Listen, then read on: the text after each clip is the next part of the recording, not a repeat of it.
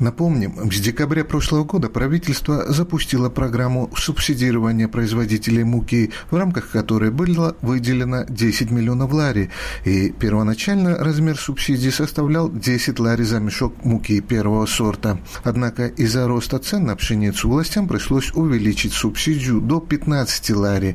В марте программа была продлена еще на 3 месяца. При этом из-за увеличения коммунальных расходов субсидии были увеличены до 20 лари за мешок. Владельцы хлебозаводов уже открыто заявляют, что они больше не могут поддерживать цену на хлеб с помощью одних субсидий на природный газ или муку. Поэтому не исключено, что со следующего месяца цена на хлеб вырастет на 20-25 тетри, говорит руководитель компании Диамо Георгий Долидзе. Хлебозаводы находятся в тяжелом положении. Дрожжи, соль, упаковочные материалы, раздача – все подорожало. Поэтому, если цена на хлеб не вырастет, этот бизнес в конце концов разорится. Субсидии не помогают нынешней экономической ситуации, их недостаточно. Цена одного килограмма хлеба вырастет на 40-50 тетри. Следовательно, розничный товар вырастет на 20-25 тетри. Мы благодарны правительству за поддержку, но невозможно продолжать субсидирование на постоянной основе. Специалисты прогнозируют, что цена на пшеницу, а значит на муку, еще долго не вернется к так кризисным показателям. Сегодня основным поставщиком является Россия, которая с конца прошлого года вела жесткие квоты на экспорт зерновых, в результате чего цена на пшеницу выросла с 200 до 265 долларов.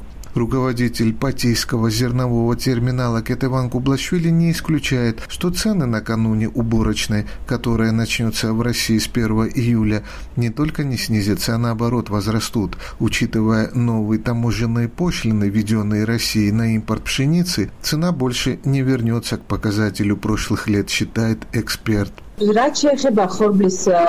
На международных рынках царит неопределенность, поскольку один из основных поставщиков все перевернул с ног на голову.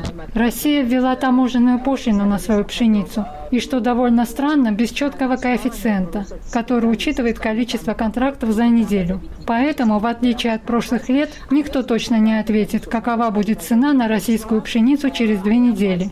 Для сравнения, в последние десятилетия с началом нового урожая в России цена пшеницы составляла около 200 долларов, максимальная 215 долларов за тонну, хотя сегодня она достигла 265 долларов, и никто не знает, какой она будет. Может и 275 5 долларов, о чем часто намекают в России, а может она пойдет на спад.